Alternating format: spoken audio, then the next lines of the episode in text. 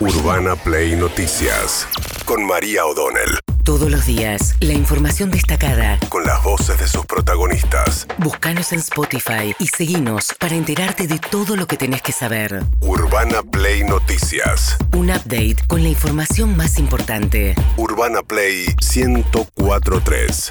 Una nueva experiencia. Bueno, ayer ante 500 invitados, un Alberto Fernández eh, realmente afectado se lo ve a Alberto Fernández. Yo creo que está como un hombre eh, que todavía no termina de asimilar lo que, lo que fue este tiempo, ¿no? El desgaste, toda la situación de la salida de Martín Guzmán, pero antes incluso, ¿no? Esa situación en la que fue perdiendo de a uno algunos de sus ministros del equipo de economía que él venía defendiendo, todo lo que fue esas semanas dramáticas de eh, Silvina Batakis como al frente de economía con el dólar y finalmente una especie de rendición que uno siente que firma. Ve un hombre, un hombre derrotado, ¿no? Cuando Alberto Fernández anuncia ayer y le toma juramento a Sergio Massa. Nosotros estamos empezando una etapa del gobierno que estoy convencido, lo conozco a Sergio hace muchos años, vamos a transitar exitosamente, con todos y con todas incluidas. A eso los convoco. Para eso lo convoqué a Sergio, de cuya capacidad y coraje me constan. Y, estoy seguro que lo va a hacer muy bien. Y de ella gracias. Bien, eso decía Alberto Fernández que en un momento dice, ¿puedo decir algo más? Y era que, claro, todo, todo hoy se interpreta como un presidente que queda desdibujado, ¿no? Esa foto en la que Sergio Massa va a saludar a todos y Alberto Fernández se va por un costadito. Es difícil en este contexto que lo gestual no sea interpretado en el contexto de lo que ocurre. Pero dice, ¿puedo decir una cosita más? Y lo que quiso fue agradecerle a Daniel Scioli y a Silvina Batakis que estaban ahí, creo que correspondía, que fue un gesto, se le aplaudió a Silvina Batakis que la pasó. Y a Domínguez también le agradeció sigue sin agradecerlo, sin agradecerle a Belis. No, sí, le agradeció a Belis cuando le tomó juramento a Mercedes Marco ah, del Pon. Sí, ahí le agradeció a Belis, sí. Mientras tanto, eh, eh, Sergio Massa va a saludar, estaba Moria Casán, toda su familia, Malena Galmarini, etcétera, y empiezan a cantar un canto del Frente Renovador y lo frena inmediatamente.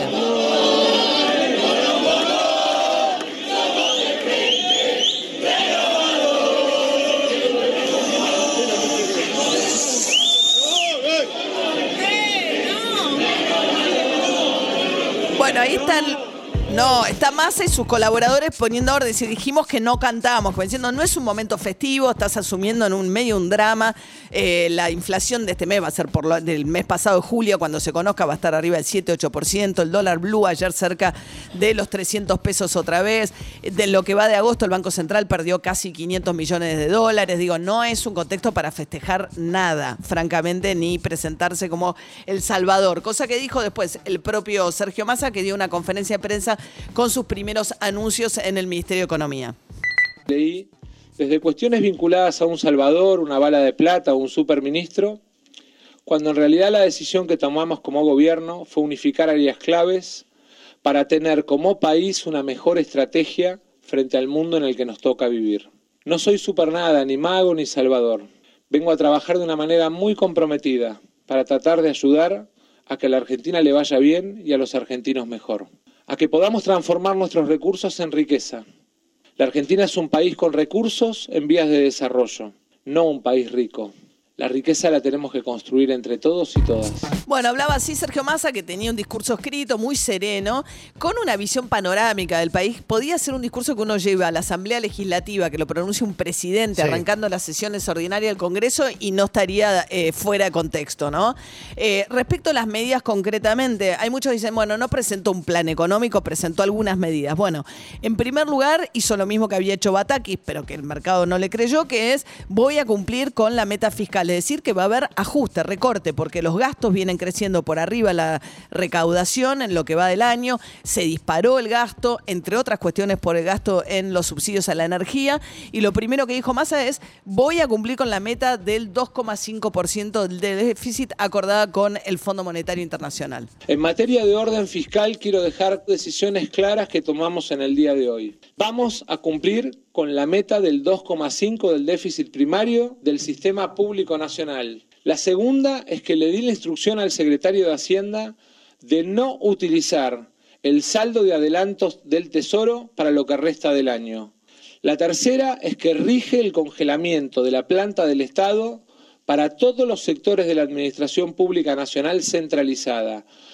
Pero además, cada jurisdicción será responsable de las empresas descentralizadas bueno, esto es por un lado, por el lado de no emitir tanto para financiar el gasto, ser eh, austero dentro del gasto del Estado, cuidar que no incorporen más gente. Va a haber también una auditoría que ya estaba en marcha de planes sociales. Ese es por el lado del gasto. Ahora, por el lado de los subsidios, me parece que acá estuvo quizás el, eh, anuncio más importante del día de ayer, porque es un recorte de subsidios mucho más grande del que ya se había anunciado. Entre los más de 9 millones de hogares que sí pidieron mantener el subsidio, vamos a promover el ahorro por consumo, no solamente por economía de las cuentas públicas, sino por progresividad del sistema y por eficiencia en el uso de los recursos. No podemos seguir con un esquema en el que quien más gasta es quien más subsidio recibe. En luz vamos a subsidiar hasta 400 kilowatts, alcanzando el 80% de los usuarios, pero solo el 50% del consumo total residencial.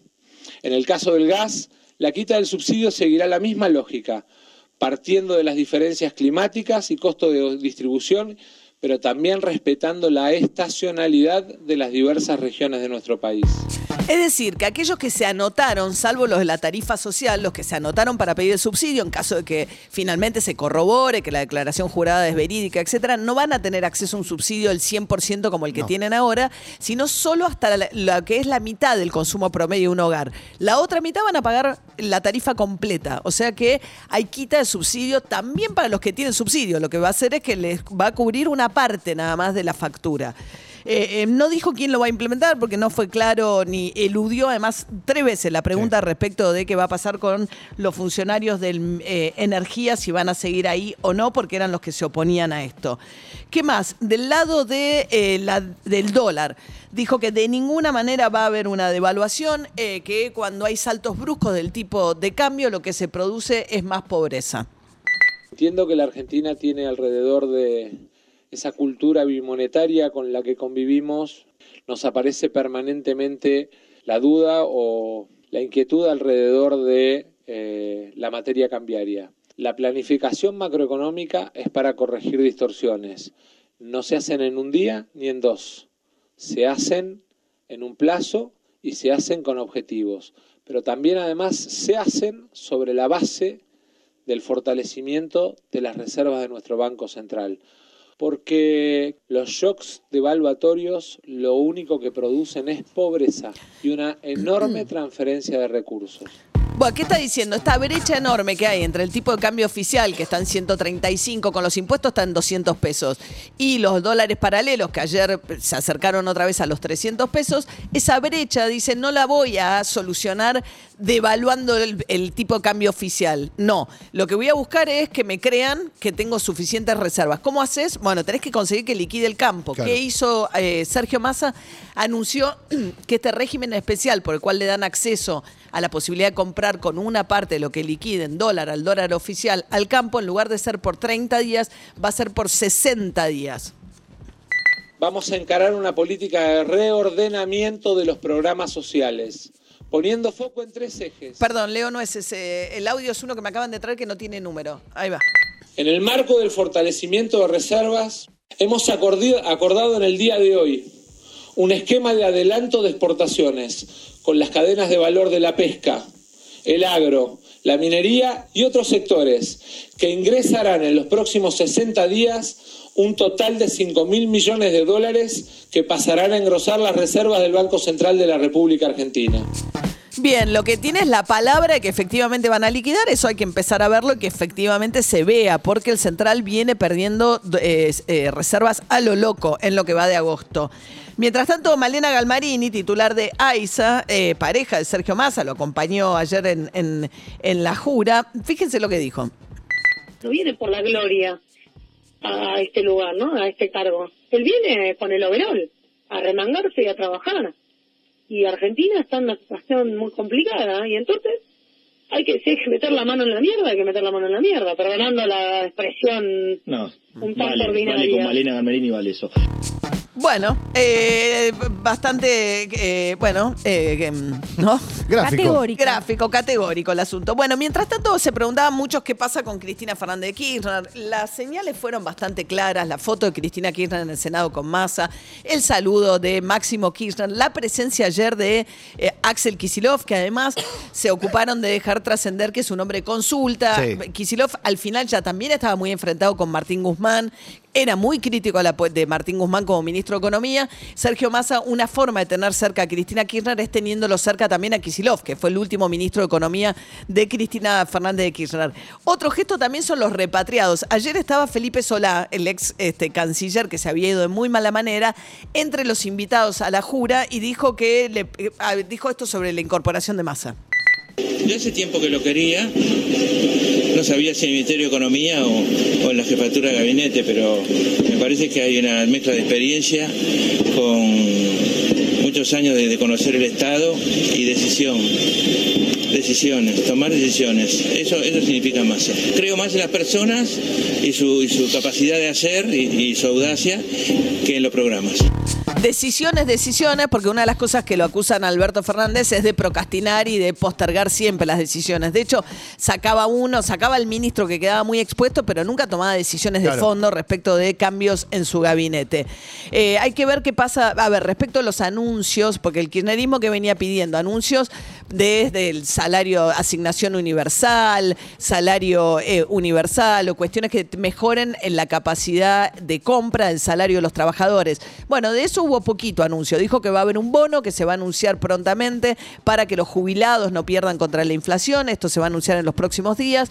Que va a convocar a la CGT y a los empresarios, seguramente haciendo un llamado a reapertura de paritarias, las que estén por detrás de la inflación, pero no mucho más de ese lado, del En gasto. la mesa del salario, el Consejo del Salario Mínimo Vital y Móvil, que era algo que ya había dicho el gobierno, bueno, está citado ahora para el 18 de agosto. para avanzar, adelantar las cuotas de la suba del salario mínimo vital y móvil, ¿no? Eso ya se venía trabajando, ahora la idea es modificar el piso del salario mínimo vital y móvil y eso te modifica todos los planes sociales, te modifican algunos salarios. que, Aumenta, claro. el valor porque es la mitad, el plan Arge- potenciar trabajo es la mitad de una asignación universal, perdón, de un salario mínimo vital y móvil. Claro. Urbana Play Noticias.